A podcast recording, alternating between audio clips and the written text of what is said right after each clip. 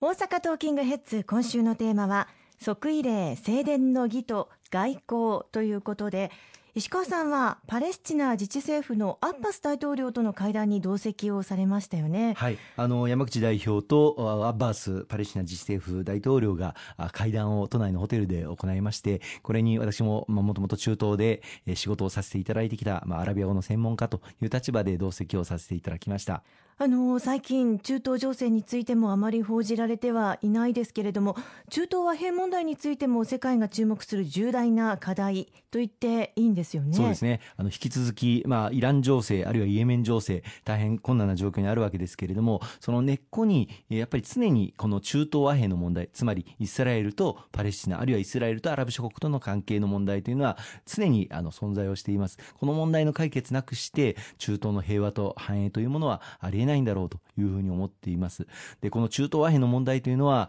中東地域の平和と安定のみならず、世界の平和と安定にとっても極めて重要な問題でありますので、私ども公明党としても、また日本政府としても、これまで力強く支援をしてきましたし、またパレスチナの方々の教育、あるいは文化、こうした分野が一層発展するように、まあ、ODA を通じて、あるいはマルチの外交を通じて側面支援をしてきたこと、今回アッバース大統領からは、これまでの公明党、あるいは日本政府の支援に対して心からの感謝の思いが述べられたこと、私も同席させていただいて、感慨深く聞かせていただきました。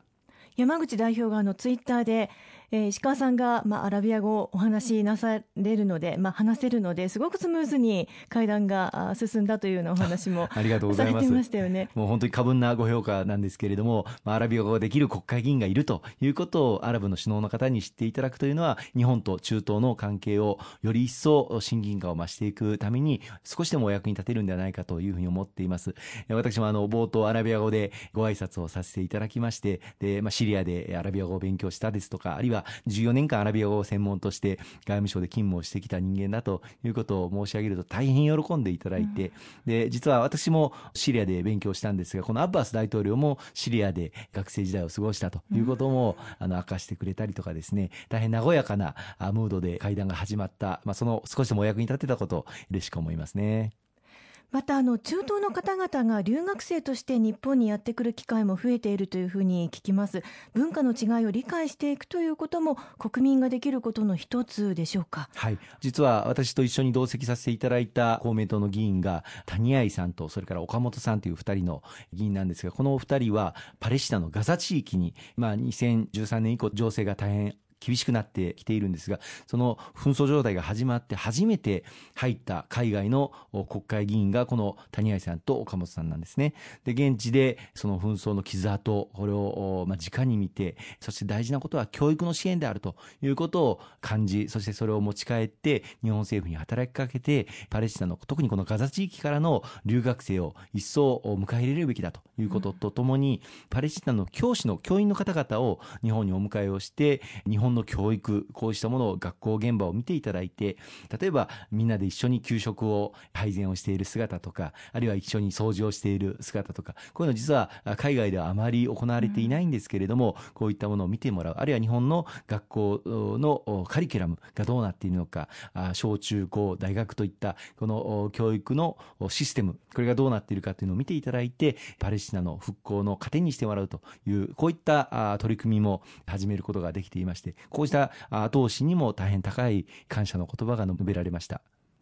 中東といえばアフガニスタンのアシュラフ・ガニ大統領との会談もありました。実は日本とさまざまな関わりがある国なんですね。そうですね。私もあの以前外務省時代アフガニスタンで勤務をさせていただいたことがありますけれどもあのアフガニスタンの平和と繁栄これをどう築いていくのかこれはまだまだ大変厳しい課題ではありますけれども引き続き重要になってきます。アフガニスタンをテロの温床にしてはならない。これは国際社会の共通の利益共通の課題ですので国際社会としっかり力を合わせてアフガニスタンの平和と繁栄を築いていくこうした取り組みを進めていく決意を山口代表とガニ大統領が会談をされて意見の一致を見たところなんです。特にあのガニ大統領からは日本との歴史的な関係について一点コメントがあったのは仏教伝来の歴史的なつながりこれを通じた日本との交流があるとまた日本からのさまざまな支援もそのアフガニスタンの仏教の歴史においてもあったということが述べられてこうした支援にも感謝の言葉が述べられました。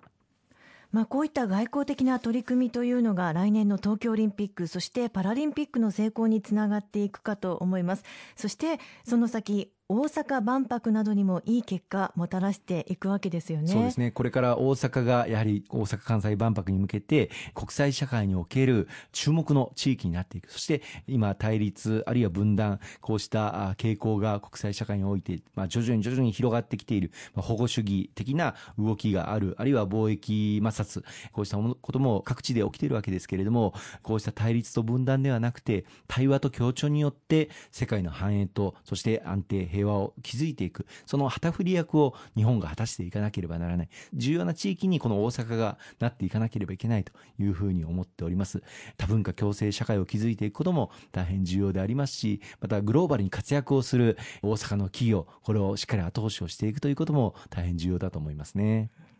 あの、先ほど石川さんの話にもありましたけれども、やはり日本が経済活動を行っていく上では、外国と協力していかなくてはいけないということですね。もうこれからますますグローバルスタンダードで仕事をされる日本の企業増えていくというふうに思っております。今年は日 EU EPA が発行し、また TPP11、アメリカは残念ながら離脱をしましたけれども、これが発行し、また日米間ではその TPP から離脱はしましたけれども、アメリカとの間でも日米貿易協定、これが署名という段階になって今国会で審議をされています。こうしたグローバルな活動をする日本の企業の取り組みみをさらに一層後押しをする環境が一層醸成されている。高いレベル高い水準での経済連携協定。これをさらに結んでいく努力を政府にも求めていきたいと思いますし後押しをしていきたいと思っています。今年は注目されるのは中国も巻き込んだ。RCEP という新しい、まあ、高いレベルでの経済連携協定、これが最終的に妥結するかどうかと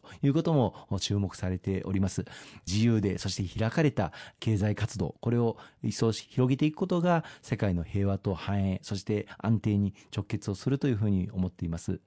ということはやはりこういった外交的な会談というのは今後も積極的に行っていった方がいいということになりますよね。行っていかなければいけませんね。日本の外交力を一層高めていくこと、そして平和国家、日本の役割というものに対する、まあ、世界中の今期待が寄せられています。特に日本は政治が安定をしている。国際社会見渡してみますと、どこも国内政治が大変不安定な中にある中で、まあ、主要先進国の中で唯一と言ってもいい政治が安定している国、その日本が世界の平和を築くために果たせる役割というのは大変大きなものがあります。今回、即位の礼正殿の儀に、多くの来賓の方々がお越しいただいたということも、その期待の表れではないかというふうに思いますね。ありがとうございます。今週もたくさんのお話をいただきましてありがとうございました。